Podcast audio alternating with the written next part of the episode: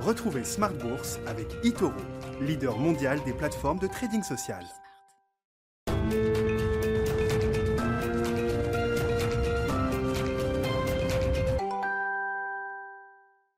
Smart Bourse, c'est votre double dose quotidienne de marché sur Bismart en direct tous les jours à la mi-journée 12h30 et la grande édition du soir 18h30, 19h30. Une édition spéciale à nouveau autour de ce jour d'élection et de résultats euh, partiels aux États-Unis. On a une certitude, il n'y a pas de vague bleue le Sénat restera sans doute républicain. Reste quand même euh, une incertitude à lever, celle du nom du futur président américain. L'enjeu se porte euh, désormais sur euh, le, dépouillement des votes à distance, des votes postaux dans quelques États clés de la Rust Belt au moment où on se parle, il semble quand même que le, schéma d'une présidence Biden et d'un Sénat républicain pardon, soit le schéma le plus probable, avec encore beaucoup de réserves. Peut-être que les résultats définitifs pourront être euh, proclamés ce soir. En tout cas, les, résultats euh, euh, certains pourront être proclamés ce soir. Ça se joue évidemment autour de quelques États, le Michigan, le, Wisconsin ou encore la Pennsylvanie, des États qui ont été bien identifiés dès le départ par, par les investisseurs et par les sondeurs également, qui ont peut-être euh, mal fait leur devoir depuis 2016, tant la vague Trump a été impressionnante quand même au cours de cette, euh, cette journée de, résultats. Les marchés sortent pour l'instant grands gagnants de, cette histoire. Hein. C'est vrai qu'un Sénat qui resterait républicain, une présidence qui serait démocrate, évidemment, ça euh, empêche des décisions trop radicales sur le plan fiscal notamment. Ça limite également la capacité de délivrer un méga stimulus budgétaire. Les marchés en prennent acte.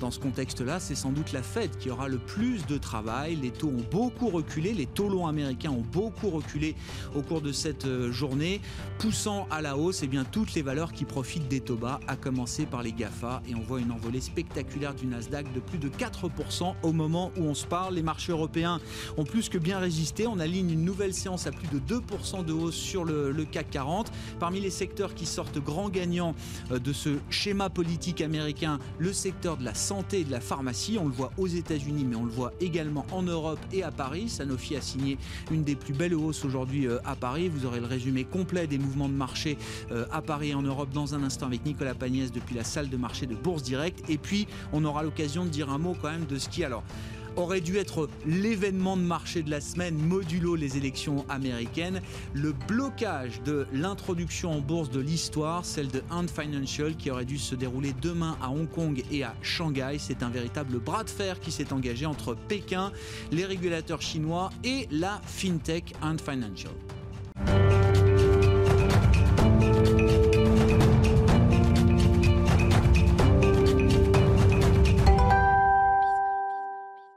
Résumé complet des infos de marché d'une journée qui n'est pas terminée, qui s'est terminée sur les marchés européens positivement, qui continue à Wall Street avec Nicolas Pagnès depuis la salle de marché de Bourse Direct.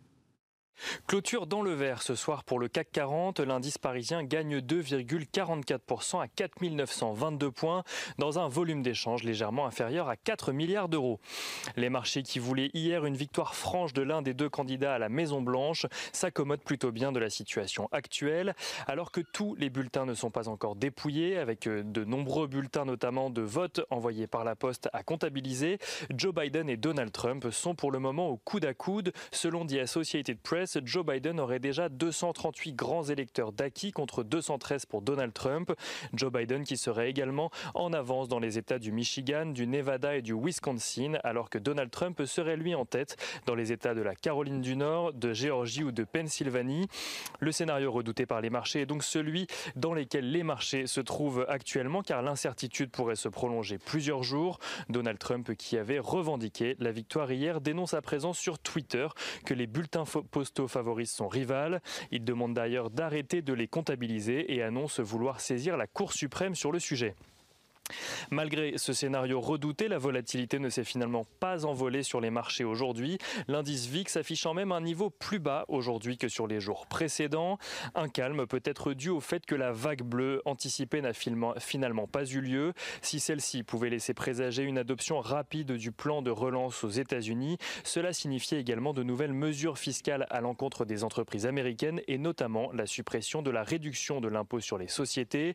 Des mesures qui seront plus difficiles à mettre en place si le Sénat reste à majorité républicaine, et ce, même en cas de victoire de Joe Biden.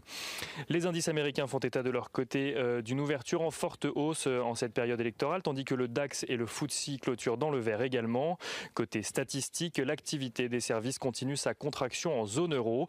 Le PMI des services ressort à 46,9 points au mois d'octobre contre 46,2 points au mois de septembre. En France, ce même PMI des services ressort à 47,5 points, soit légèrement au-dessus des 47,3 points du mois de septembre. Aux États-Unis, l'indice ISM des services fait état d'un ralentissement de la croissance dans le secteur. Il ressort à 56,6 points en octobre contre 57,8 points en septembre. Et on regarde euh, l'enquête ADP des créations d'emplois dans le secteur aux États-Unis qui ont-elles beaucoup diminué 35, 30, 365 000 nouveaux postes seulement ont été créés contre les 650 000 attendus.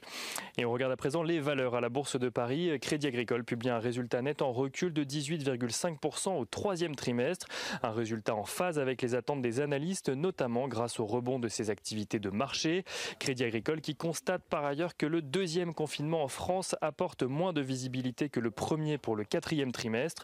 Crédit Agricole a d'ailleurs prévu de réviser ses prévisions économiques dans le courant du quatrième trimestre afin de tenir compte de l'évolution de la crise sanitaire. Téléperformance publie de son côté un chiffre d'affaires en hausse de plus de 12% au troisième trimestre. Le groupe spécialisé dans la gestion de l'expérience client externalisée revoit d'ailleurs ses estimations de croissance pour 2020. Il passe d'une prévision de 6% à une prévision de 8% de croissance pour l'ensemble de l'année. Et on finit avec l'agenda euh, de demain. Demain se tiendra la réunion de politique monétaire de la Fed, mais aussi de la Banque centrale d'Angleterre. De nombreuses statistiques sont également attendues en Europe, notamment comme par exemple les nouvelles prévisions économiques de la Commission européenne. Et à Paris, euh, côté valeur, ce sera Société Générale, ArcelorMittal ou encore Veolia qui publieront leurs résultats trimestriels. Le CAC termine donc euh, une nouvelle fois en, forte hausse de plus de 2%, plus 2,4%. On a effacé complètement la, semaine de baisse euh, passée. Un CAC qui est revenu donc en clôture au-delà des 4900 points. Nicolas Pagnès avec nous en fil rouge tout au long de la journée sur Bismart depuis la salle de marché de Bourse Direct.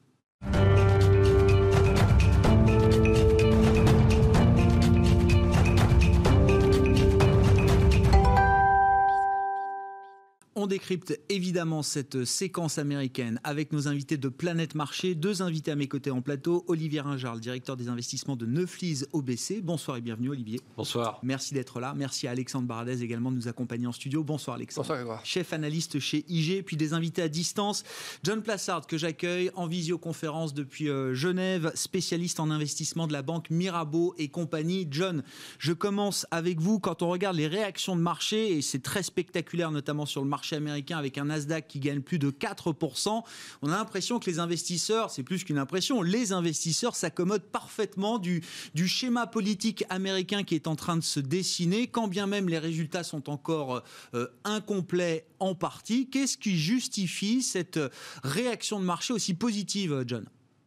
Bonsoir Grégoire. D'abord, il faut rappeler une chose, c'est qu'on a eu 24 euh, heures complètement fous parce que hier soir, les marchés étaient à même d'accepter une vague bleue, hein, puisqu'on rappelle que tous les, les, trades euh, en faveur de, des euh, démocrates étaient euh, à la hausse, c'est-à-dire les énergies renouvelables, l'industrie, et était un peu à la traîne, toujours la technologie. Et ça s'est complètement inversé avec tout d'abord le fait que Donald Trump n'avait pas perdu, et après, on a eu le scénario idéal pour les marchés, c'est-à-dire un président euh, démocrate, euh, Joe Biden et un Sénat républicain. Alors, ce n'est pas encore fait, bien évidemment, mais c'est euh, assez idéal. Pourquoi? Vous l'avez dit déjà avant euh, en quelques mots, c'est qu'il est très peu probable que Joe Biden puisse faire passer sa hausse des taxes sur les entreprises qui passait, je vous le rappelle, de 21 à 28% Après, qu'est-ce qu'on a qui est aussi idéal? C'est qu'on a des fortes probabilités que le stimulus euh, pour relancer l'économie, vous savez, ce qui bloque depuis le 31 juillet entre les démocrates et les républicains, puisse être signé rapidement. Et en plus, si c'est un accord à minima, c'est-à-dire qu'il il serait potentiellement à seulement 500 millions de dollars au lieu de la fourchette estimée qui était à 2000 milliards de dollars, eh bien, qu'est-ce qu'on a? Bah, Vous avez la Fed qui va arriver, la Fed qui potentiellement va racheter euh, des actifs et la Fed pourrait agir dès demain puisque la Fed se, réunit demain et elle pourrait prendre le relais sur ce qui est en train de se passer sur les marchés. Je vous rappelle quand même, Grégoire, que le consensus parie aujourd'hui sur une action de la Fed, mais en décembre. Donc décembre pour les marchés, c'est très loin. Donc on est en train de se diriger vers une situation assez idéal pour les marchés, où même si euh, Donald Trump veut euh, contester certaines élections, certains, certains États, eh bien, Joe Biden pourrait déclaré vainqueur cette nuit et le marché le saluer. En plus, il faut rappeler une chose qui est assez importante quand même, ben, on voit qu'il va avoir une certaine stabilité politique qui va revenir aux États-Unis et aussi une stabilité avec les autres pays, euh, que ce soit la Chine. Euh, la pression ne va pas se relâcher, mais elle ne va pas être aussi violente.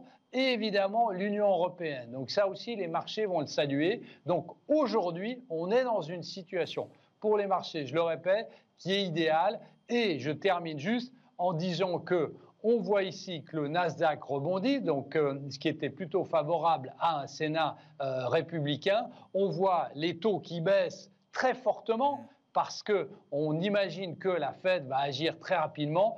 Et de l'autre côté, on voit le dollar qui est en train de faiblir un peu puisqu'il salue potentiellement l'arrivée à la Maison-Blanche de Joe Biden. Bon, on verra si ce scénario Goldilocks, comme on dit sur les marchés, le scénario boucle d'or se confirme. Mais en tout cas, c'est ce que jouent effectivement les marchés euh, aujourd'hui euh, à travers le schéma que nous a décrit euh, John. Merci beaucoup, John, d'avoir été avec nous en ouverture de cette émission. John Plassard, Mirabeau et compagnie. Enchaînons avec Thomas Kosterg, avec nous par téléphone, là aussi depuis la Suisse, économiste senior en charge de suivre les États-Unis pour Pictet Wealth Management. Thomas, on parle chaque semaine avec vous de cette élection depuis tellement de temps que je voulais avoir quand votre analyse de ces, premiers résultats, alors qu'ils ne sont pas tout à fait définitifs, mais qui nous donnent peut-être une idée un peu plus précise ce soir du, schéma politique qu'on va pouvoir avoir aux États-Unis. Thomas, j'aurais aimé avoir votre avis quand même sur le fait qu'il n'y a pas de vague bleue, contrairement à ce que les, sondages pouvaient laisser entendre depuis euh, quelques semaines maintenant. Comment est-ce que vous expliquez à nouveau cet écart entre la, la manière dont travaillent les sondeurs aux États-Unis et le résultat réel des urnes? Qu'est-ce qu'on peut dire du schéma politique qui se et des enjeux économiques qui vont suivre, Thomas. Tout à fait. Alors c'est vrai que les euh, sondeurs euh, euh, ont en effet une remise en question à nouveau à faire. notamment, hein, on a vu dans l'Ohio une, très forte un très fort score hein, pour Trump, mais également en Floride, qui était donné gagnant pour Biden. Finalement, c'est Trump avec une marge de près de, de 3 points.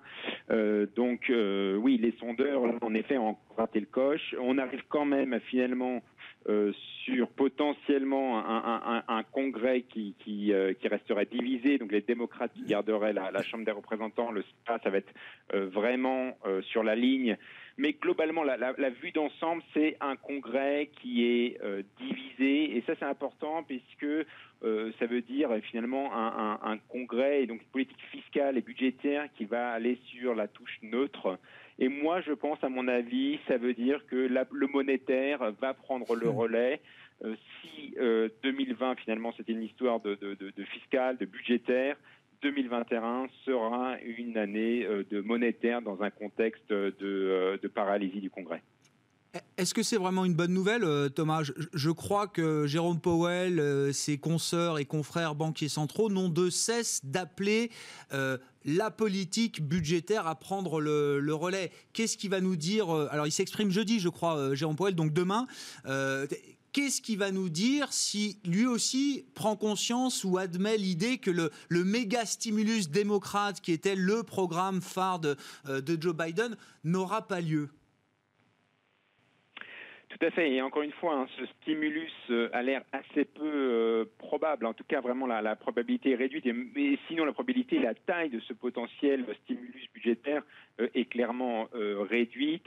D'ailleurs, hein, je pense qu'il y a quand même des coûts macroéconomiques à court terme qui sont euh, qui sont là. Euh, le risque principal aux États-Unis et peut-être les, les, investisseurs ne, ne, regardent pas assez ce point, mais il y a quand même des infections, hein, des, des cas de coronavirus qui sont en forte hausse. On a l'air, hein, d'aller gentiment vers un scénario quand même à l'européenne en termes de, de si on, regarde la, la, façon dont évolue la courbe hein, de ces infections. Donc il y a quand même un sujet coronavirus mmh. et donc un sujet croissance et donc aussi un sujet budgétaire puisque euh, ça arrive à un moment où les aides budgétaires qui ont été approuvées au printemps commencent à arriver à leur fin. Euh, donc tout ça mis bout à bout. En effet, il y a une petite situation délicate au niveau macroéconomique et surtout bah, voilà, sur le plan du coronavirus, on n'a pas le vaccin, euh, on a les traitements qui mettent du, temps à arriver de façon massive et les tests également. Donc bref, on a une situation un peu compliquée pour la fin de l'année. Euh, moi, je pense que euh, la Fed va devoir se, ressaisir hein, quelque part et va devoir montrer euh, que finalement, elle est dans le, au poste de commandement. Et donc, ça veut dire, à mon avis, faire plus de QE, donc plus d'achat d'actifs, même si on pourra débattre, évidemment, si c'est aussi macroéconomiquement fort que du bon vieux stimulus budgétaire. Évidemment, non, mais pour eh les investisseurs financiers, c'est quand même, c'est quand même important. Ouais, mais on perd, on perd quand même cette carte budgétaire, euh, Thomas. Le, relais, enfin, la, Fed, elle sera euh, toujours là, mais vous êtes le premier à le dire, je crois, avec de moins en moins d'efficacité. Euh, est-ce que ça complique quand même la trajectoire de croissance américaine pour l'an prochain? Encore une fois, si on est dans ce schéma politique ce soir. Hein.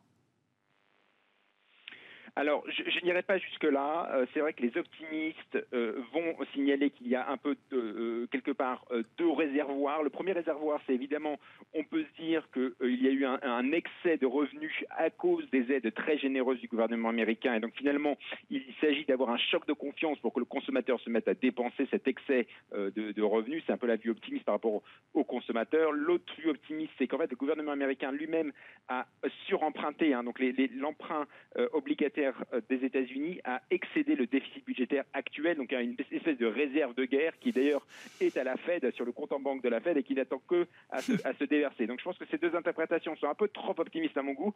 Euh, je pense qu'en effet, il y a quand même un risque de, ce qu'on appelle un income cliff, hein, c'est-à-dire une chute des revenus liés à la fin des gouvernements des, hmm. aides budgétaires. En effet, plutôt temporaire, parce que je pense que c'est plutôt localisé autour de la fin d'année. Euh, et après, la question, c'est est-ce qu'on regarde 2021 ou est-ce qu'on regarde en effet la fin d'année qui, à mon avis, risque d'être un peu difficile? Je dis ça parce qu'on a quand même des chiffres sur l'emploi qui commencent à s'étioler. On avait le rapport ADP, donc personne n'a regardé aujourd'hui, mais quand même, on est sur des chiffres euh, plutôt, euh, plutôt mauvais. la croissance, on est à 3,2% seulement pour le quatrième trimestre. Donc, bref, il y a le momentum s'essouffle quand même dans cette fin d'année. Voilà il y a quand même une urgence alors sanitaire évidemment et une immédiateté économique qui sera peut-être un principe de réalité là pour le, nouvel exécutif euh, américain Maison Blanche euh, et, Congrès. Merci beaucoup Thomas. Merci de nous avoir accompagnés euh, ce soir pendant quelques minutes par téléphone. Thomas Kosterg, économiste senior en charge de suivre les États-Unis pour Pictet Wealth Management à Genève. Mes invités en plateau, je le rappelle, Olivier Ringard, Neuflis OBC et Alexandre Baradez IG. Olivier, vos commentaires, vos réactions, questions très très ouvertes. Est-ce qu'on est dans un scénario Goldilocks pour les marchés, comme le disait euh, l'un de vos confrères euh, il y a quelques minutes. Peut-être, on va déjà attendre de voir le résultat final. C'est vrai qu'on n'a toujours pas le nom du président. Voilà, on peut, on peut avoir. Et puis le, au Sénat, la, la situation n'est pas encore totalement claire. Donc attendons le résultat final avant de parier sur un scénario euh, Goldilocks. Vous parliez de, de, de l'absence de vague bleue. Je pense qu'il y a deux vagues en fait qui se sont opposées. Hein. Le taux de participation a été extrêmement fort et vous voyez que euh, Monsieur euh, Biden va sans doute flirter avec 70, 70 millions euh, de votes. Hein. et je crois que Hillary avait fait un peu plus de 65 millions de votes en 2016. Mmh. et Monsieur Trump atteint 67-68 millions de votes alors qu'il avait fait que 63-64 millions de votes en 2016. Donc on a eu deux vagues qui se sont opposées, d'où l'incertitude persistante que l'on a sur le résultat. Euh, aussi bien du côté euh, de l'élection présidentielle que du côté du Congrès, en particulier du côté du, euh, du Sénat. Maintenant, le scénario le plus probable aujourd'hui est celui où M. Biden l'emporte avec un Congrès divisé. Mm-hmm. Et dans ce cadre, les annonces de victoire devraient intervenir au cours de ces deux, trois prochains jours. On a quand même un petit scénario de risque qui est celui où les résultats étant très serrés dans un certain nombre d'États, en particulier le Wisconsin, l'État du Michigan, on puisse avoir rentré dans un processus où on recompte les voix et où euh, on bascule tout d'un coup dans un scénario de contestation euh, plus important avec euh, un camp des républicains qui dénoncerait d'éventuelles fraudes et qui appellerait donc à revérifier tous ces votes. C'est un scénario qu'il ne faut pas exclure. La bonne nouvelle, c'est qu'il est prévu hein, par la loi d'une certaine manière, Mm. euh, puisqu'on a cette période de sécurité euh, de cinq semaines et qui doit donc nous projeter ju- normalement jusqu'au 8 décembre. L'autre bonne nouvelle, c'est qu'on en a l'habitude. On l'a vécu en 2000 avec la situation Bush euh, vis-à-vis de, de Gore. Et, et finalement, Bush l'avait emporté et Al Gore avait renoncé à la, vi- à- à la victoire. Ça avait généré quand même une période de volatilité. Le S&P avait baissé de 6% 6% sur euh, la période. sur la période. Voilà, donc euh, attendons confirmation Ouais, avant de basculer sur un scénario de, de Goldilocks. Si on se met dans le schéma présidence Biden, Congrès divisé avec un Sénat qui reste à majorité euh, républicaine, enfin, en, en quoi ce serait un scénario idéal pour les marchés Dans le sens où, où il y a quand même une urgence sanitaire, il y a une urgence économique, et on comprend quand même que ce schéma euh, euh, bloque, peut bloquer en tout cas un certain nombre d'initiatives de la part du futur euh, président euh, Olivier.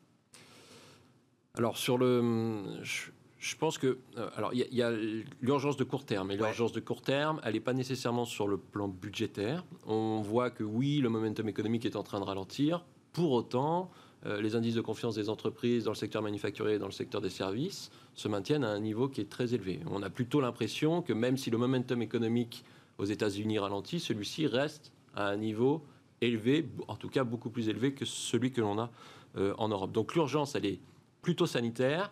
Et il va falloir voir quelle stratégie euh, va déployer euh, le nouveau président au cours de ces prochaines semaines. Certains pensent qu'on pourrait avoir une stratégie d'incitation à reconfiner un peu plus les, po- les- les populations, à voir, à discuter.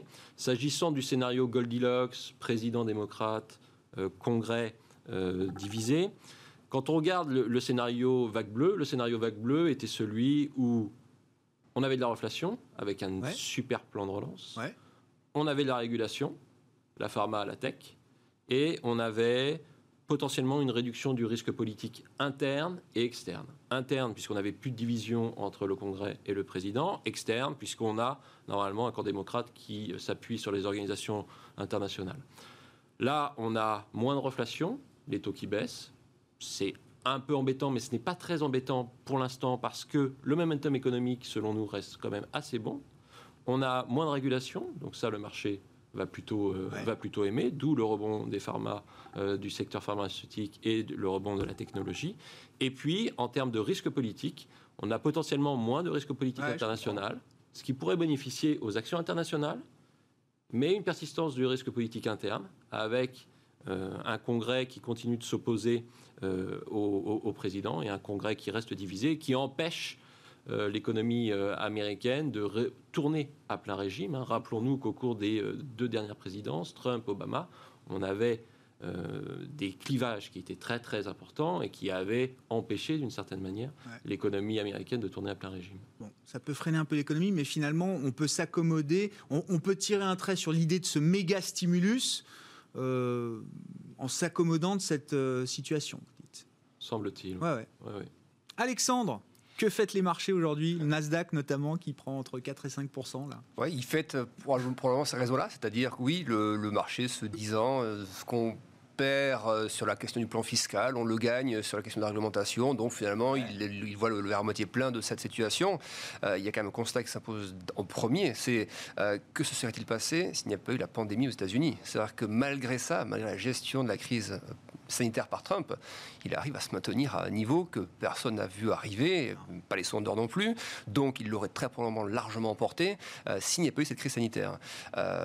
Ensuite, sur l'aspect, euh, la suite, moi je serais moins dans le compte de fait malgré tout. C'est-à-dire que cet aspect à horizon deux, trois trimestres, oui, une fois que le marché s'est stabilisé, que la visibilité politique est là, qu'on commence à voir les premières relations avec l'Europe, avec la Chine se mettre en place ou se renormaliser un petit peu, oui.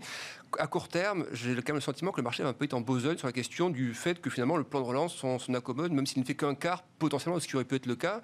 Euh, Si les démocrates étaient passés avec une majorité complète, euh, c'était 2200 milliards qu'il fallait attendre, c'est-à-dire 10% du PIB américain. Si on part sur quelque chose qui fait 2,5% du PIB, c'est quand même pas tout à fait la même chose. Ouais. Et, et de là à dire que la Fed peut soutenir ça, oui, elle elle l'a toujours fait, mais deux constats, les, quand même, les grosses actions de la Fed euh, sur le premier semestre venaient quand même dans les phases où le marché était assez volatile, notamment sur la question du high yield ou autre. On voyait dans ces phases où le, le marché marché vendait l'obligataire d'entreprise. C'est là que la Fed est intervenue pour dire on intervient, on va soutenir, même si les montants n'étaient pas énormes, pour soutenir ce marché-là. Et ça, ça a des effets très positifs sur le reste de la cote, sur la partie action également. Là, les marchés sont quasiment plus hauts. Donc, est-ce que demain, euh, ça va justifier que Powell se précipite pour euh, tout de suite présenter des mesures et, des choses fortes, alors que la BCE, elle ne le fera qu'en décembre, par exemple? J'ai un petit peu de réserve pour demain quand même.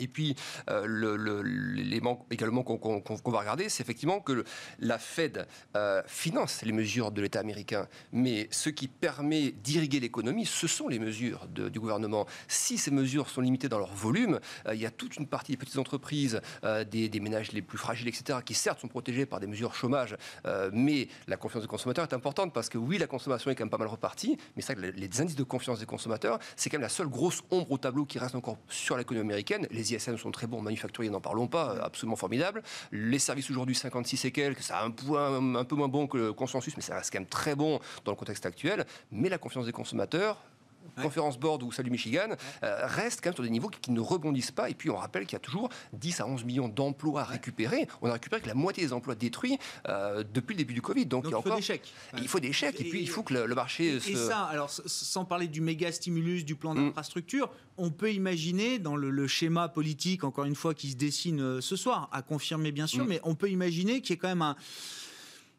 une forme de responsabilité à Washington qui, puisse amener à délivrer quand même quelque chose d'un soutien euh, rapide euh, d'ici la fin de l'année. Euh... négo, parce que ils vont dire voilà, je te donne ça sur les textes, tu me donnes ça, ça sur. Ça n'a pas marché avant l'élection, mais ça peut marcher après. Ce sera, à un moment donné, quand l'élection sera actée et qu'il n'y aura plus de recours possible, oui, il y aura obligation de s'entendre. Donc oui, ça, ça, c'est cette période-là qui moi me rassure le plus finalement. Mais toute la période de contestation possible et Trump on le voit, c'est une vraie bête politique. Et il va pas se laisser faire comme ça. Il y aura euh, la Cour suprême. On a vu évidemment qu'il a tout fait pour que si ce scénario se réalisait, il soit le mieux appuyé par la Cour suprême, donc il l'est maintenant bien appuyé. Jusqu'où va-t-il aller? Combien de temps ça va prendre? Il me semble que le marché repart très vite par rapport à ça, un peu trop vite.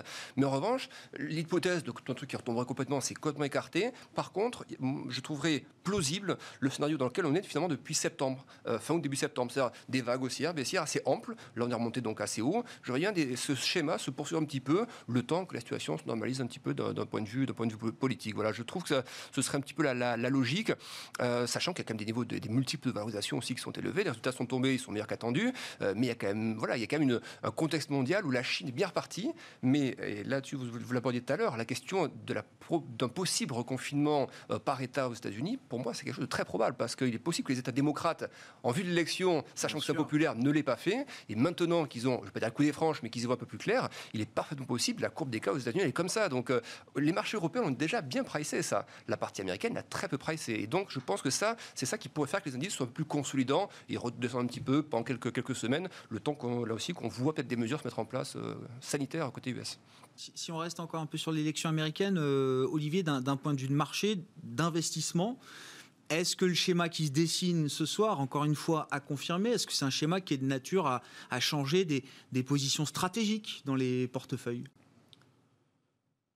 Pense que si on, effectivement, si on dépasse le débat du court terme, la diminution du risque politique international, euh, porté donc par la victoire d'un président euh, démocrate, euh, est, probable, pour ne pas dire certaine, parce qu'on va avoir une, administration démocrate qui va de nouveau s'appuyer sur les organisations internationales et qui va recourir au multilatéralisme de telle manière qu'il devrait y avoir moins de bruit au niveau de ce risque politique international et donc une décrue du risque politique international. pour autant, allons-nous basculer dans un scénario rose? Non, évidemment, on a des problématiques qui sont très importantes, avec une qui est majeure, c'est l'opposition entre la Chine et les États-Unis, opposition qui est là pour rester, pour durer, puisqu'il y a un consensus au sein de la classe politique euh, américaine pour s'opposer fermement à la Chine, en particulier euh, sur, le front, euh, sur le front technologique. C'est le seul sujet qui fait consensus d'ailleurs. On a l'impression, vu d'ici, vu de très loin, hein, mais. mais c'est important. Ah, mais bien sûr, non, non, mais c'est clé. C'est un sujet stratégique pour eux. Mais on devrait tout de même avoir une diminution du risque politique. La diminution du risque politique au niveau international, au niveau national, ça sera discuté. Il faudra voir comment se met en place la relation dans ce congrès elle, doit permettre normalement une diminution des primes de risque sur les actions internationales. En tout cas, c'est la lecture que nous, euh, nous en avons. Quand vous dites actions internationales, c'est quoi? C'est actions émergentes, par exemple? Alors, actions émergentes et actions européennes potentiellement. Et actions européennes potentiellement. actions internationales du côté américain. Oui, oui, oui hors États-Unis, c'est ça. Et, et, actions, et, actions européennes. Donc, la manière dont on analyse les choses, elle est double. D'abord, ça sera plutôt positif pour la classe d'actifs actions en général. D'autant plus qu'on reste dans un environnement de taux à zéro pendant très longtemps.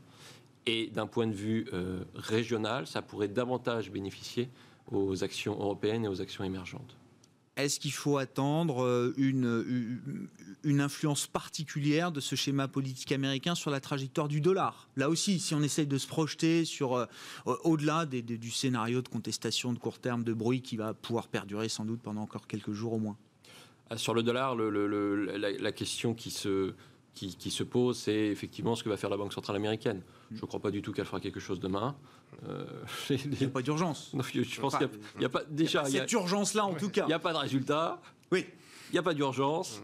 Donc la Banque centrale américaine va sans doute, euh, elle, va sans doute temporiser ce qu'elle fait depuis euh, pas mal de temps. Hein, les taux ont perdu plus de 10 points de base. Hein, les taux sont en train de rebaisser naturellement, donc elle n'a pas de raison de se précipiter.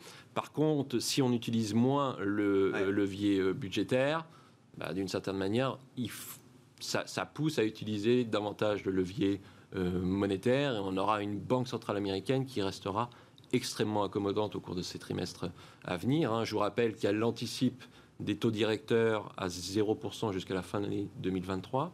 Pour notre part, c'est plutôt jusqu'en 2025. Donc ce schéma-là est plutôt baissier, euh, légèrement baissier, baissier dollar est-ce que ça veut dire une augmentation des risques pour la stabilité financière? Si c'est toujours le levier monétaire qui est le, le, plus euh, actionné, non mais euh, on nous disait il faut rééquilibrer le policy mix et puis euh, on entendait tout le narratif sur les dépenses budgétaires de Biden. C'est très bien, ça permet de rééquilibrer un peu Wall Street versus Main Street et on, comprend tout à fait ce discours et c'est vrai qu'autour de la table on est tous d'accord pour dire qu'il y a quand même une inflation des actifs financiers par rapport à une inflation réelle qui, qui, qui, qui est grandissant est-ce que si on est toujours dans le schéma banque centrale avant tout, est-ce que ça crée à terme des, risques à nouveau pour la stabilité financière? Est-ce que c'est toujours euh, cet arbitrage euh Ça, c'est un vaste, c'est un, un vaste débat, mais pour l'instant, l'année 2000. Parce que là, ça donne l'impression que les marchés sont, sont, dans la peur de rater la hausse parce que peut-être euh, ils sont en train d'anticiper ce schéma qu'on décrit d'une banque centrale qui serait toujours plus accommodante. Euh. Oui, je ne sais pas si les marchés sont dans la peur de rater la hausse. On, avait, on sait également qu'il y avait des, il y a la constitution de positions euh, de couverture sur les marchés sur cette élection. On le voyait via la courbe de la pente de, de la volatilité. Hein. On avait une volatilité sur le mois de novembre qui était plus importante que celle du mois d'octobre et plus importante que celle du mois de décembre. Donc on avait un surcroît de protection de la part des investisseurs. Et il est possible que ce surcroît de protection soit en train un peu de se dégonfler, d'où le rebond euh, assez fort des, marchés d'actions. Donc je ne suis pas certain que les investisseurs soient en train de extrapoler le mouvement du jour. Voilà, voilà. Attendons la fin de semaine pour, euh, pour, pour, conclure. Euh, après le le policy mix, il a été quand même assez bien équilibré cette année. Mm. Quand on regarde ce, qu'a fait, euh, ce qui a été fait aux États-Unis, vous avez eu une relance monétaire euh, pour euh, à peu près 12,5 points de PIB aux États-Unis. Vous avez eu une relance budgétaire pour à peu près 12,5 points de PIB, toujours aux États-Unis, donc quelque chose d'assez bien, bien équilibré. Voyons comment les négociations entre le président et le Congrès se passeront au cours de ces prochaines semaines avant de s'inquiéter de la stabilité financière. Alexandre Oui, c'est vrai que sur la question de valorisation, euh, moi j'attends à être un peu plus optimiste finalement à court terme pour la partie européenne, parce que là déjà, encore une fois, pricé le, le, coût du risque en tout cas de ce second reconfinement, en espérant. Qu'on a effacé en une semaine. Hein. Voilà, complètement, c'est ça qui est impressionnant. Là, on est, sur, les niveaux d'avant couvre-feu, je crois. Exactement, DAX et CAC, on est revenu sur les niveaux d'avant couvre-feu. Euh, donc sachant que le marché l'a intégré, euh, il a intégré aussi l'hypothèse que les couvre-feux et le reconfinement puissent commencer à tasser la courbe et qu'on ne dépasse pas un certain nombre de, de contaminations. Donc ça, c'est dans les prix maintenant il peut y avoir des bonnes surprises côté Brexit aussi. Donc ça, le marché est peut-être en train de se positionner. C'est pas le plus probable quand on lit les, déclarations de, des porte-parole de Johnson ou autres euh, côté britannique, mais on a vu qu'il y a peut-être eu des concessions sur la question de la pêche ou autre, donc ce sujet un peu, un peu tendu comme ça. Donc il suffit qu'il y ait un, deux, trois bonnes nouvelles comme celle-ci, et là, ça fait une deuxième grosse euh, incertitude qui se lève. Si en plus il y a une mandature euh, démocrate côté, côté US, c'est plutôt très favorable à l'Europe. donc moi, je suis effectivement plus favorable. La fois qu'on s'est parlé, je crois, on disait voilà, que la phase de baisse, le 4006, c'était un, un, vrai gros niveau technique. C'était une zone de résistance, on a dû taper, on rebondit dessus. Ça, ça apparaissait pour un, un, reposition de moyen terme comme un très bon niveau. Le marché est parti. Moi, je trouve qu'il est parti un peu vite, mais le niveau sur lequel il a réagi ne m'étonne pas. Par contre, voilà, 4006, c'est un vrai bon niveau. Par contre, la question est-ce qu'on reste entre 4006 et 5000 quelque temps avant de sortir après 5002 et, au-delà, je trouverais ça plus logique, encore une fois, dans l'environnement de volatilité actuel ou, encore de quelques incertitudes. Mais je pense par contre que euh, l'Europe est, est, un bon prix correct, un bon prix, euh, et qu'il peut y avoir plus de bonnes surprises que de mauvaises surprises pour l'Europe en ce moment. Et, et, vous dites à ce stade, oui, le, le, le, marché a bien intégré les effets de ce reconfinement qui est de plus en plus généralisé quand même euh, en Europe. Est-ce que là, le marché va pas un peu trop vite en besogne aussi euh... Oui, mais c'est pour ça que je pense qu'il peut, c'est ce qu'on était là pour la partie US Il peut aussi, anticiper très vite. Il hein, peut anticiper, euh... puis il se relâcher un petit peu sans que ce soit un retour à la, à la case départ et, et sans oui, casser les supports. C'est-à-dire simplement, dans une phase de, de 500 points, on va dans, dans un range de 10%, c'est pas choquant et, et, le temps de sortir par le haut. Donc je pense quand même qu'on est quand même sur des zones bien basses, correctement basses. Euh, il faut attendre les, les catalyseurs. Mais si on doit donner quand même quelques niveaux, pas trop technique, mais il faut que le CAC s'installe, si on parle que du CAC, dans la zone 5100, 5200, et pas, pas juste une mèche hein, où on s'installe plusieurs jours, deux, trois clôtures hebdomadaires dedans. Là, ça voudra dire que le marché n'a plus envie de, revoir les, les 4006, 4007. Et là, c'est vraiment la base bien latérale qui se construit depuis plusieurs mois, de laquelle on sort ensuite progressivement par le haut. Donc, c'est des niveaux qu'il faudrait, selon moi, encore attendre un petit peu pour avoir vraiment l'hypothèse, quelque chose qui réaccélère. Euh, mais l'Europe me paraît attractive, alors que la partie américaine a, a semble-t-il, a sauté quelques étapes, en fait. Les étapes de. Euh, mais aussi, c'était le pari de Trump. C'est de son pari de dire voilà, on va laisser. On sait qu'il y aura des conséquences sanitaires plus graves, mais ouais. on sait que les marchés préféreront ça et que l'économie sera moins confinée. Est-ce, croissance. Voilà. Mais est-ce que ça, c'est tenable quand vous avez une courbe qui ne cesse de progresser Et est-ce que euh, les, même pas les démocrates, peut-être certains républicains aussi, ne vont pas rentrer dans un système où, ici, s'aperçoivent qu'ils perdent un peu le contrôle sur l'aspect sanitaire, s'ils conservent la gronde euh, dans, les, dans, les, hôpitaux ou autres, à un moment donné, vous n'avez pas le choix, vous êtes, vous êtes un républicain, etc. Si à un moment donné, ça, il y a une vraie inquiétude qui monte sous l'aspect sanitaire, ça va très très. Je dis pas qu'il faut noircir, mais, mais je ouais. pense que ça c'est un peu sous-pricé par le marché en ce moment. Sur la dimension sanitaire, euh, Olivier, est-ce que ça reste euh, euh, une dimension de premier plan pour les investisseurs? C'est vrai que il y a une fatigue, donc on en parle un peu moins. On est content de pouvoir parler d'autres choses, de regarder un peu ailleurs, les résultats d'entreprise, l'élection américaine, sauf que l'urgence, elle est toujours là. En Europe, avec des mesures de restriction sanitaire.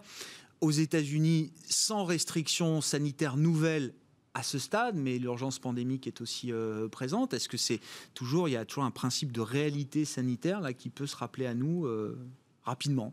Ah, Le principe de réalité sanitaire, en tout cas, il, il, il s'impose toujours sur les marchés. Hein. Ouais. On regarde l'Asie qui est très peu touchée, en particulier la Chine, ouais. et qui se porte euh, très très bien. Euh, vous avez l'Europe qui vient d'être touchée par un reconfinement et qui a été, ça a généré un mouvement euh, de volatilité. Ceci dit, je pense que les investisseurs ont bien intégré que ce reconfinement est quand même assez différent de celui oui. qu'on a vécu en mars et que donc l'impact économique sera nettement moins puissant, nettement moins, moins, moins fort que ce que l'on a vécu. Ça va évidemment générer sans doute une rechute du PIB en territoire négatif pour la zone euro au quatrième trimestre, voire potentiellement euh, au, premier, euh, au, au, premier trimestre. Mais derrière, c'est plutôt un schéma où euh, on, on, on, retrouve la maîtrise de la situation sanitaire, potentiellement aidé par de bonnes annonces sur le front du, des progrès de la médecine. vaccins, etc. Au mois de novembre, normalement, à, on attend des, à, confi à, des précisions. Mais ce, confi ce, confinement actuel doit permettre une meilleure maîtrise euh, de la situation. Et puis derrière, on a quand même l'arme budgétaire en Europe qui va se déployer, qui ne s'est pas vraiment encore déployée, en particulier le grand plan de relance euh, européen. Le point d'interrogation, et là je rejoins ce qui a été dit, hein, c'est l'interrogation du côté des États-Unis où la situation est en train de se détériorer de manière sensible et le fait que M. Biden pourrait adopter une stratégie un peu différente ah ouais. et inciter les États à, et leur donner le signal euh, de reconfiner un peu plus. Ça, c'est pas du tout intégré, ça. Non, ça, ça me semble pas intégré mais ça, serait, ça créerait sans doute le même mouvement qu'on a eu en Europe, mm. euh, à savoir un, un, mouvement de volatilité euh, assez rapide, assez puissant. Et puis derrière, la compréhension par les investisseurs que ce, mouvement de reconfinement n'aura qu'un effet, là aussi, sans doute moins important que celui que l'on a eu au cours du premier trimestre de cette, de cette année. Donc la dimension sanitaire, aujourd'hui, elle reste importante, mais elle n'est pas, pas décisive dans les décisions d'investissement stratégique. Ce qui sera décisif serait peut-être de savoir si on a des, progrès significatifs sur le plan, sur le plan euh, de la médecine. Allons-nous avoir des traitements plus efficaces? Allons-nous avoir un vaccin? Si c'est le cas, ça pourrait quand même aider beaucoup de secteurs qui ont été en très nette difficulté au cours de ces derniers trimestres et donc euh, là générer pas mal de rotation sur les marchés. Des secteurs qu'on arrêter de s'effondrer euh, littéralement, on peut dire ça, euh, Olivier, Alexandre. Euh, c'est dans la dernière phase de, correction, d'impulsion baissière, c'est plutôt la tech qui a corrigé. Les banques, l'automobile, travel and leisure, voyage et, et loisirs, ces secteurs-là qui sont déjà au fond du trou, ont moins baissé, euh, même se sont stabilisés peut-être. Oui, en fait, c'est un cas, qui, un cas qui s'est ouvert dans les phases de, grosse volatilité, puis le cas se referme un peu, en fait, voilà, les secteurs, euh, légèrement, hein, je ne dis pas que ça se referme complètement. Non, non c'est timide. Ça, hein, reconverge très timidement, mais effectivement, juste avant l'élection, sur les, les, dernières 48 heures de l'élection, mm. on a vu qu'effectivement, des, des indices US, c'est très palpable. Vous aviez un Nasdaq qui avait du mal à redémarrer, qui a vraiment décollé aujourd'hui, alors que vous aviez euh, un Dow qui était déjà en train de repartir, et le S&P plus, plus varié, qui lui était déjà bien en train de... Donc c'était des, des mini-rotations qu'on peut observer parfois, et donc la value est un peu plus recherchée à ce moment-là même si ce n'est pas le gros appétit, évidemment. Là, c'est, c'est clairement l'aspect sanitaire. Dès que le, marché sera convaincu que, c'est, ça commence à être derrière nous, euh, vous allez avoir des, rebonds, je pense. Il y a du potentiel. Opportuniste, hein, je pas, il après tout se remettre en route plus durablement pour les résultats, mais sur le, tourisme, les valeurs comme Airbus, tout ce qui est euh, accord, etc., c'est des à, la, à la le moindre sentiment de marché que la, crise commence à passer, ah il y aura des effets d'aubaine immédiat et on va chercher le, rallye court terme pour essayer de faire 10, 15, 20% à, à bon compte assez rapidement. Même si le fait d'avoir euh, reconfiner une première fois, ça ouvre la porte à d'autres possibles reconfinements, modulo effectivement les progrès de la médecine dans les, prochaines semaines ou les, prochains mois. Il nous reste moins de 5 minutes. Qu'est-ce qui s'est passé avec Ant Financial, euh, Alexandre? Ah C'est quand même un précédent euh, euh, majeur. ce serait le sujet à la une ce soir s'il n'y avait pas eu l'élection américaine, hein, pour tout vous dire. Parce que là, c'est quand même la communauté des investisseurs internationaux. Certains ont mis beaucoup d'argent quand même dans le processus mm. d'introduction en bourse. Tout est bloqué jusqu'à une date ultérieure. Et c'est complètement sidérant parce que c'est tous les thèmes que la Chine avait mis en avant, toute cette mutation de la Chine depuis, depuis maintenant deux décennies, euh, qui, devait s'accomplir. Ça devait être une sorte d'accomplissement et de, de, poursuite dans une voie euh, qui serait celle de la puissance technologique, de l'innovation, de etc., euh, de, la, de la cotation également en Chine, sur les places chinoises, ça c'est un gros thème de tension avec les États-Unis pour rapatrier aussi. C'était des menaces qui étaient brandies pendant les tensions commerciales de si vous nous embêtez avec les taxes, on va venir recoter nos boîtes en Chine et puis vous verrez vos, capitaux, etc. Donc c'est là tout devait se passer. Une grosse boîte cotée sur les places asiatiques qui allait drainer d'un flux de capitaux absolument un flux capital euh, de, très colossal et euh, l'aspect réglementaire vient, alors réglementaire, il y a peut-être des raisons qu'on ignore encore, mais pour des raisons réglementaires, le, pour l'instant, c'est complètement gelé et, on ne comprend pas pourquoi en plus en ce moment, alors qu'encore une fois, c'est le sujet majeur avec les États-Unis, c'était un moyen d'imprimer sa puissance, non pas qu'il y ait encore besoin de le faire, mais d'asseoir quelque chose de manière très prestigieuse et ça ne se fait pas. Donc je ne suis pas convaincu que ça ne se fasse pas du tout, mais le timing est très surprenant. Est-ce qu'il y a d'autres motifs? Vraiment, je l'ignore. Hein. je, euh, je ne sais pas pourquoi ça ne se fait pas. Est-ce qu'il y a des, des raisons qu'on ne connaît pas encore? C'est le timing est d'autant plus surprenant. Voilà. Est-ce que c'est un arbitrage lourd de conséquences là? Ne saura peut-être jamais pourquoi Pékin, les régulateurs chinois ont pris cette décision. Est-ce qu'il y a euh, l'eau dans le gaz entre Jack Ma, euh, le fondateur d'Alibaba, de Ant Financial, et le pouvoir euh, à Pékin? Visiblement, il s'est exprimé dans des cercles de, régulateurs, justement, fin octobre, en disant que les régulateurs de l'ancien monde, c'était un peu des vieux qu'il fallait mettre à l'EHPAD. Hein. Je caricature à peine ce qui, ce qui, s'est passé, que ça a été très mal pris du côté de Pékin, qui essaie aussi de défendre le système bancaire traditionnel face à ces ruptures, ces la taille d'Ant Financial fait que c'est potentiellement une menace pour les banques traditionnelles euh, chinoises. Mais est-ce que ça, est-ce que ça va marquer les esprits? Est-ce que c'est quand même une, une, entaille un petit peu dans la, promesse chinoise faite à la communauté euh, des investisseurs internationaux?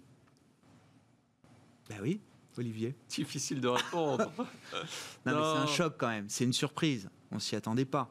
Non, pas du tout. Mais c'est c'est dès lors qu'on ne connaît pas tous les éléments, il est toujours difficile de se prononcer, mais selon moi, c'est une nouvelle illustration euh, d'une emprise plus importante du pouvoir politique sur la sphère économique. Et on, le voit, de, on le voit de, de, plus en plus sur un certain nombre, dans un, certain nombre de régions, sur un certain nombre de secteurs. Et c'est sans doute une, une, nouvelle matérialisation de cela, mais ça se passe cette fois-ci euh, du côté de, de, la Chine. Et pour l'instant, c'est la seule conclusion que, que je, que, que je tirerai de, ce, de, de cette annonce on est prêt à s'ouvrir, mais si on doit s'ouvrir, ça se fera sous le contrôle du politique avant tout. On ne va pas euh, ah privatiser comme ça ou laisser le privé euh, prendre les, rênes de l'économie. Euh, oui, ça, ça me paraît. Ça, oui, non, mais... ça, ça me paraît assez, assez clair. Assez clair. Mais c'est vrai que c'est un peu contre-intuitif par rapport à ce qu'ils ont annoncé il y a de ça quelques jours sur leur volonté de devenir une superpuissance technologique. Mais, mais, mais, mais le, pouvoir politique a, a une semble devenir de plus en plus interventionniste. Et ça a des impacts sur, euh, voilà, sur, sur la sphère économique. je ne suis pas sûr que ça, remet en cause, par contre, l'intérêt qu'on peut avoir monétairement pour les actions asiatiques, chinoises notamment. On a vraiment des patterns graphiques sur les gros indices, sur les composites CSI 300 ou autres, qui sont qui sont vraiment bullish hein, sur du moyen pas terme. un choc au point que les investisseurs vont retirer leur argent de Chine euh, On n'a pas vu ça comme type de réaction. Et puis vraiment, les, gros bottoms, les gros creux, on les a eus. Euh, le, renforcement du yuan euh, par rapport au dollar en l'espace de, entre mai et octobre, ça, ça a pris 8%. Donc on voit bien que la Chine est ressortie tout ça très vite. Et, l'appétit, je pense que là, c'est un bien marché à cibler pour les trimestres à venir. Là où il y a peu d'incertitudes, je pense, à moins de réenvoler l'épidémie, mais c'est bien les marchés asiatiques et chinois notamment qui présentent un vrai intérêt, je trouve. Merci messieurs, merci d'avoir été euh, en plateau ce soir pour euh, ces commentaires sur cette euh, journée spéciale, marquée évidemment par l'actualité américaine. Olivier Ringard, le directeur des investissements de Neuflis OBC et Alexandre Baradez, chef analyste chez IG, étaient les invités de Planète Marché ce soir.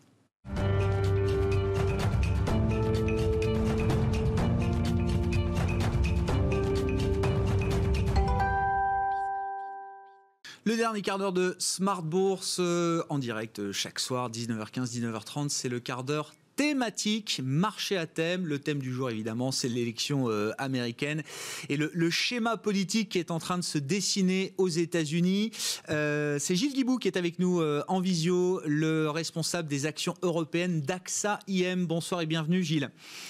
Merci d'être d'être avec nous. Bah, intéressant d'avoir justement un, un, gérant action européenne pour évaluer l'impact de cette élection américaine sur les marchés européens peut-être demain. Déjà vos premiers commentaires sur le schéma politique qui est en train de se dessiner aux États-Unis et pourquoi est-ce que le marché le prend aussi bien dans son ensemble, Gilles? Bah, je, crois que on a vu que ce matin, on avait une première réaction euh, à, l'absence de, vagues. vagues euh, bleues. Et donc, on a eu un peu une correction par rapport au mouvement qui avait été pris euh, le mois dernier, donc avec notamment le secteur pharmaceutique qui remontait, les taux longs qui, qui rebaissaient, et donc des valeurs euh, sensibles euh, au taux long, notamment les secteurs de, l'alimentation qui, remontaient également.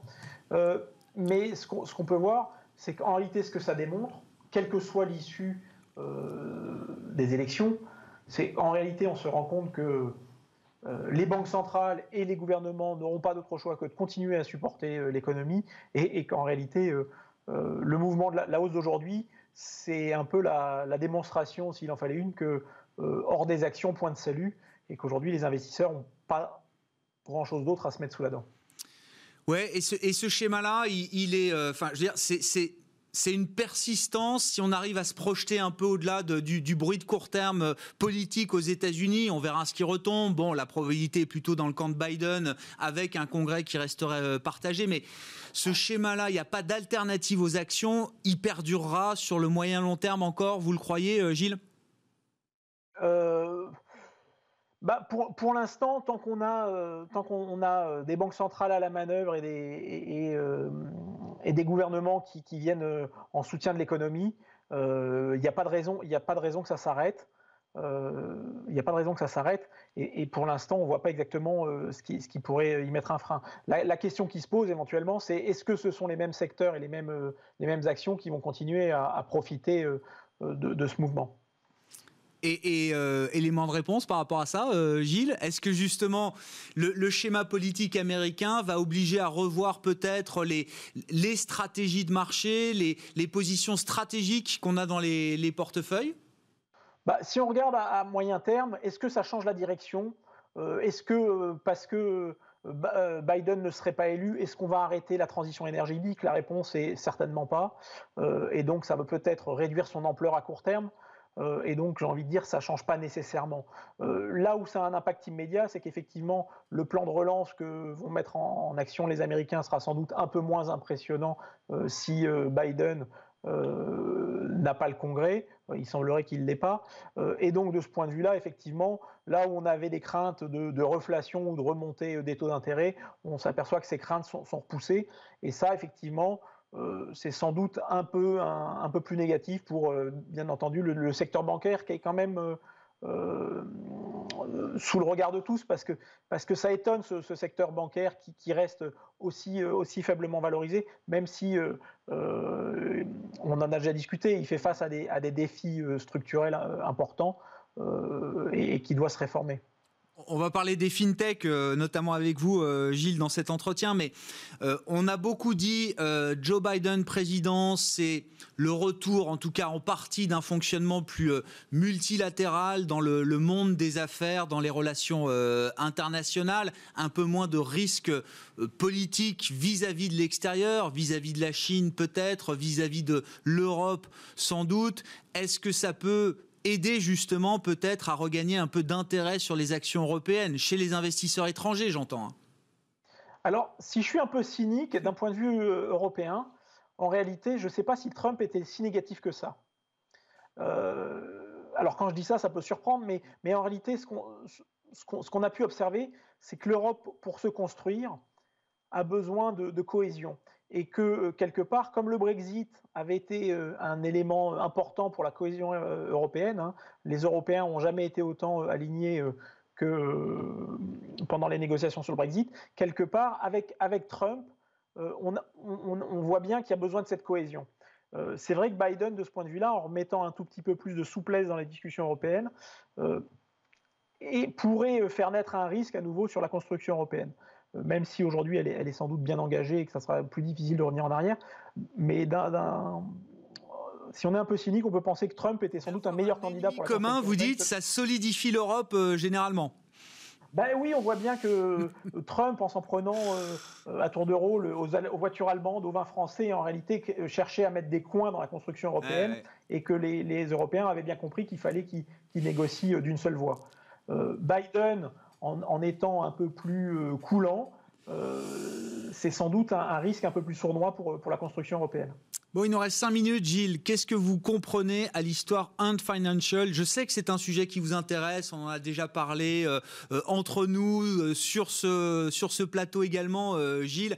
L'aspect de, régulation des, nouvelles technologies liées à la finance. Alors, ça va des des asset managers aux fintech, comme on les appelle. Ant Financial étant la plus grosse fintech au monde, qui devait s'introduire demain sur les marchés chinois. L'opération a été stoppée net 48 heures avant par le pouvoir central. C'est ce qu'on comprend quand même des informations qui, euh, qui arrivent jusque, jusque chez nous, à travers notamment les régulateurs financiers euh, chinois. Qu'est-ce qui s'est passé?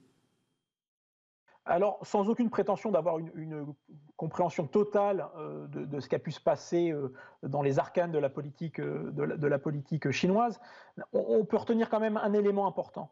C'est que ces fintechs, et c'est la raison qui a été évoquée pour stopper cette opération, c'est que ces fintechs ont pu se développer en profitant d'une absence de contraintes qui étaient les contraintes normales euh, du secteur financier. Et je crois qu'on l'avait évoqué ensemble le mois dernier. Aujourd'hui, euh, Ant Financial, en plus d'être un système de, paiement, permettait aussi offrait aussi du crédit pour les particuliers. Quand vous avez cette activité, ce qu'on appelle dérogation de crédit, donc d'émission de crédit auprès des particuliers, en temps normal, pour une banque, vous avez besoin de, de, bloquer du capital. Entre échapper à cette, réglementation. Euh, le régulateur chinois dit, juste à un moment donné, si vous voulez faire le même métier, il va falloir que vous ayez les mêmes contraintes. C'est exactement le sujet qu'on évoquait euh, le mois dernier. C'est-à-dire aujourd'hui, on se rend bien compte que ces sociétés euh, technologiques, fintech, en particulier, mais, même plus généralement, se sont développées sur cette absence ou ce manque de clarté sur la réglementation qui s'imposait à elle. Hein, on l'avait évoqué également sur euh, Uber, euh, sur le fait qu'ils pouvaient employer des chauffeurs sans, sans en payer, sans payer les, charges sociales. On voit bien qu'aujourd'hui, la réflexion politique, elle est globale. Et, c'est intéressant de voir que c'est en Chine, alors que la Chine avait tout à gagner de, faire cette plus, cette plus grosse IPO, cette plus grosse levée de capital jamais réalisée, avec une demande qui était près de 1000 euh, fois sur souscrite. Hein. on parle de 852 fois sur souscrite. Il y avait 35 euh, milliards, de, si je, vais de mémoire, 35 milliards de dollars offerts et une demande de plus de, de 3000 milliards de la part des investisseurs. Donc il y a véritablement ce risque de la régulation qui aujourd'hui me semble complètement ignoré de la part des investisseurs. Euh, et, et, et, on le voit bien aujourd'hui, tous les investisseurs ne jurent que par la tech.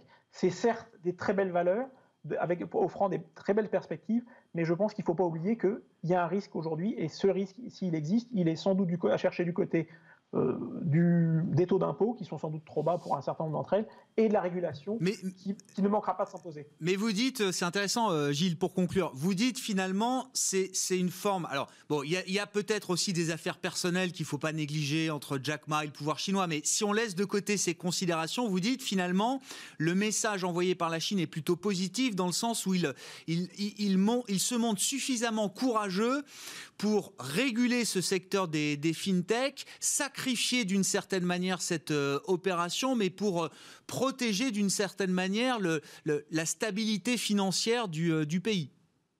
Alors, tout à fait. Et en acceptant de s'en prendre à ce qui devait être un peu un symbole, ils auront beau jeu ensuite de pouvoir aller chercher de la réglementation, y compris sur les sociétés américaines qui seraient présentes sur le marché, sur le marché chinois. Euh, parce qu'effectivement, ils ont accepté de sacrifier ce symbole. Euh, donc on a, on a me semble-t-il, véritablement, on, est à la veille d'une normalisation de ce secteur de la, technologie, euh, ou en tout cas, le secteur de la technologie a pu profiter pendant des années euh, de cette absence de régulation. et, quand vous dites ça, c'est quelque chose qui va nous accompagner dans les années. Quand vous dites normalisation, euh, Gilles, ça veut dire qu'en termes de valorisation, c'est des sociétés qu'on considérera peut-être un peu moins technologiques et un peu plus de services financiers, si je comprends bien.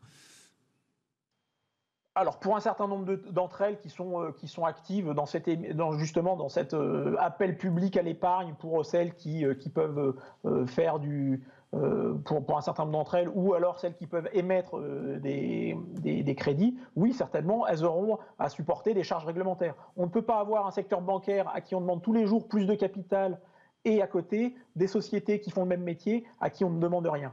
Euh, on est en train de créer effectivement des risques et quelque part, c'est ce qui permet aussi d'avoir un peu une lueur, d'optimisme sur le fait que le métier, le métier de la banque n'est pas complètement mort. Merci beaucoup Gilles, merci d'avoir été avec nous en visio pour euh, conclure cette euh, émission Smart Bourse euh, sur Bismart en direct. Gilles Guibou qui était avec nous, le directeur des actions européennes d'AXA IM. Voilà donc pour cette journée américaine qui se termine très positivement sur les marchés européens. Séance en cours à Wall Street, mais on voit un Nasdaq qui gagne autour de 4%, des marchés qui flambent donc en attendant les résultats complets de cette élection américaine. Nous on se retrouve demain en direct à 12h30 sur Bismart.